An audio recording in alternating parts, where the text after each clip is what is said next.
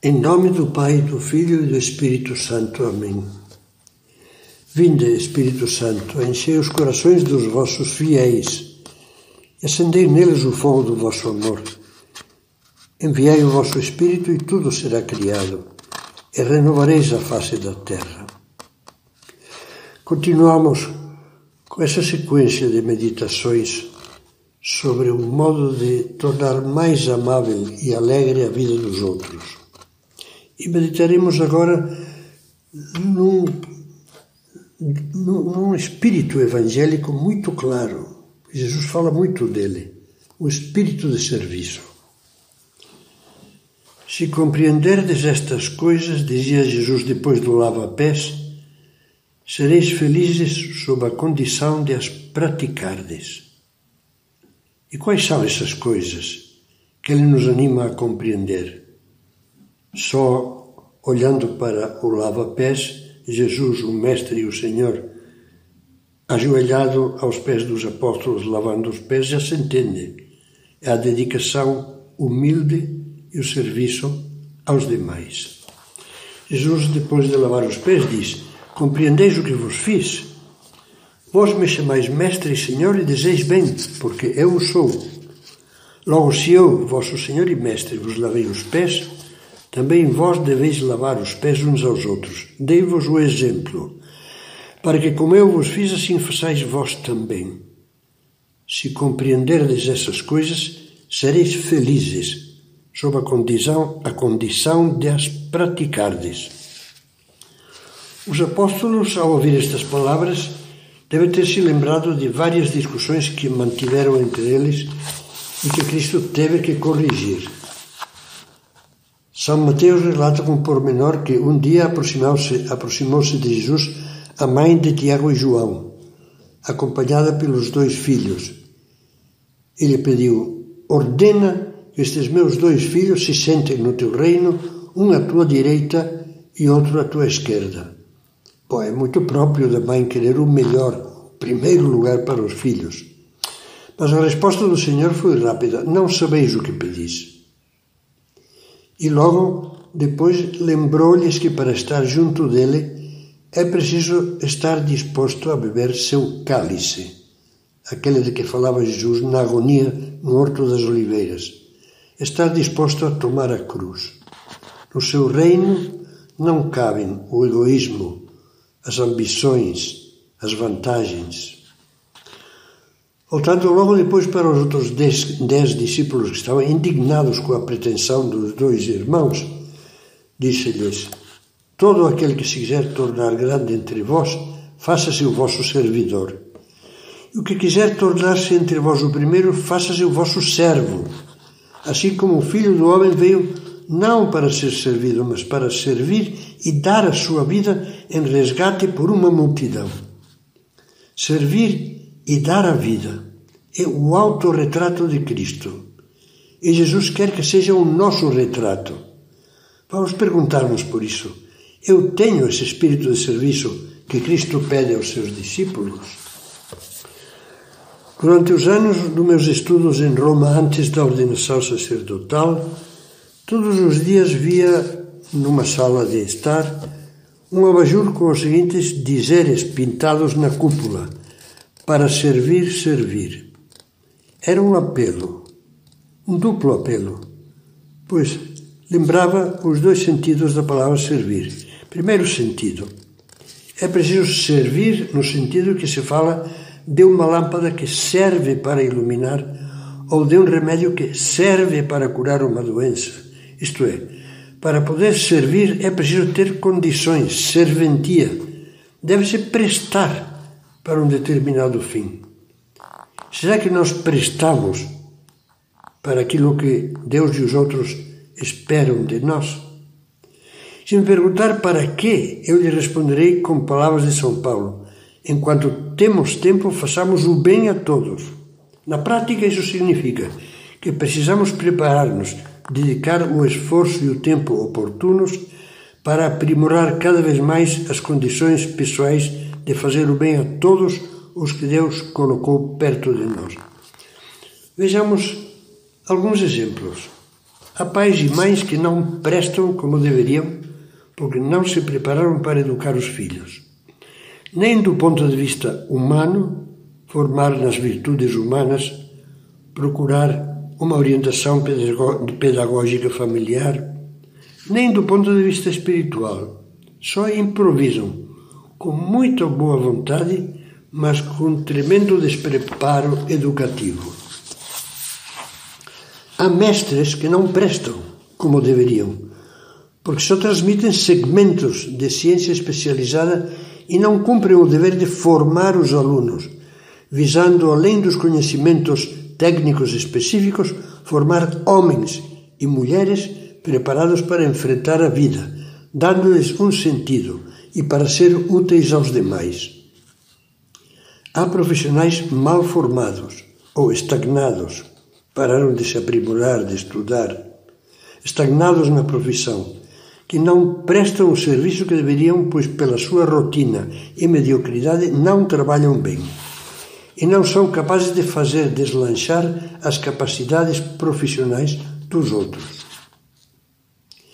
Há cristãos muito bonzinhos que não prestam porque nunca se formaram como deviam e era o seu dever não sabem nem o catecismo da primeira comunhão.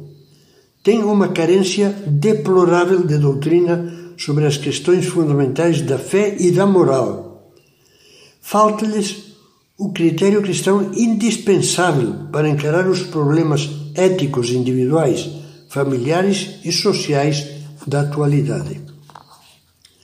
Há inúmeros noivos que vão ao casamento despreparados porque não conhece a, a, a, diferença, a diferença entre as paixões voláteis e o autêntico amor. Nunca pensaram que o casamento é uma vocação grande e uma missão divina. Ignoram o tesouro de graça que é o sacramento do matrimônio em confronto com a fragilidade da união livre e do casamento civil. Depois desses exemplos, penso que temos alguns elementos de juízo para tomar a resolução de nos prepararmos para prestar, para estar mais prontos para servir. Segundo sentido daquela frase, para servir, servir. Não basta estarmos preparados, como, como acabamos de comentar, mas é preciso, é preciso ter espírito de serviço, ou seja, ter a disposição de sacrificar-nos para prestar serviços aos demais. Repito, porque isto quer dizer servir, dispostos a sacrificar-nos para prestar serviços aos demais. Será que já percebemos a enorme capacidade inativa de servir que nós temos? Precisamos lutar para torná-la torná capacidade ativa, com a família, com os colegas e amigos, com os conhecidos e desconhecidos só o trivial cotidiano, o dia a dia, abre um bom leque de possibilidades de serviço. Vou lembrar algumas, das mais simples. Pôr ordem nas coisas materiais, que facilita a vida dos outros. Colaborar em pequenas tarefas domésticas. Prontificar-nos a fazer compras na farmácia ou no supermercado. Atender à porta. Desligar uma luz que ficou acesa e a conta de luz continua rodando. Ajudar no estudo de um filho, em vez de cochilar de frente à TV ou ao celular. Dar uma mão a um colega de trabalho ou sugerir-lhe uma dica útil. Falar a sério e não da boca para fora quando dizemos pode deixar, conte comigo, vamos lá. Também poderíamos tratar dos pormenores que incentivam e ajudam a criar no lar um ambiente simples, autêntico, de oração, sem impor as coisas, de piedade cristã. Mas esse ponto já é tratado em outra meditação. Só agora completo dizendo, comentando melhor, quais devem ser as qualidades de um bom serviço cristão? Poderíamos resumi-las em três. Primeira, servir com alegria, como diz o Salmo 100, no, no versículo 2. Quem é que agradece um serviço forçado, perdão, prestado de mau humor e com a cara fechada? Seria como jogar um pedaço de carne podre a um mendigo faminto. Sorrir, diz o Guimarães Rosa, é também uma humildade e é certamente um ato de amor. São José Maria expressava bem esse ideal.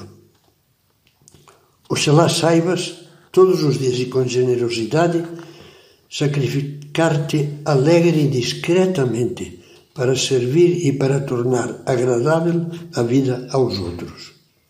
Este modo de proceder é verdadeira caridade de Jesus Cristo. É o ponto 150 do livro Sulco.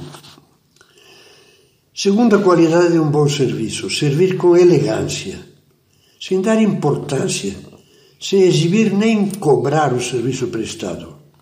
É o que fez Nossa Senhora quando visitou Santa Isabel para ajudá-la nos últimos meses de gravidez. E é o que Cristo nos ensina quando pede que depois de termos feito tudo, digamos para nós mesmos: Não, não, não fiz senão o que eu devia fazer. Pronto. Também São José Maria tem a esse respeito palavras muito belas.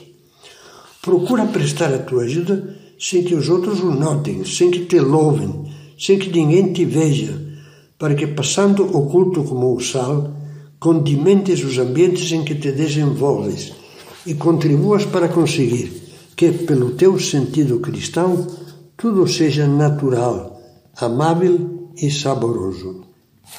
Terceira qualidade: adiantar-nos a servir. Amar é adivinhar, dizia o escritor francês Ernest Helot. Oxalá, oxalá saibamos captar o que os outros precisam, ou que esperam, ou que os pode tornar um pouco mais felizes. Ou seja, oxalá tenhamos iniciativas sem que precisem estar a pedir-nos nada ou a puxar por nós. É o que fez Nossa Senhora, quando, sem que ninguém lhe pedisse nada, tomou rapidamente a iniciativa de visitar, perdão, de, de viajar para ajudar sua prima Isabel ao saber, que, saber que ela, com bastante idade, estava esperando um filho. O Papa Francisco na missa da Jornada Mundial da Juventude no Rio de Janeiro, comentou o salmo recém-recitado por um leitor, Cantai ao Senhor um canto novo, e comentou que esse cântico é o canto da nossa vida, é deixar que a nossa vida se identifique com a vida de Jesus. E a vida de Jesus é uma vida para os demais. Servir é viver para os demais. Esse espírito de serviço é um dos grandes segredos da felicidade que Cristo nos ensina.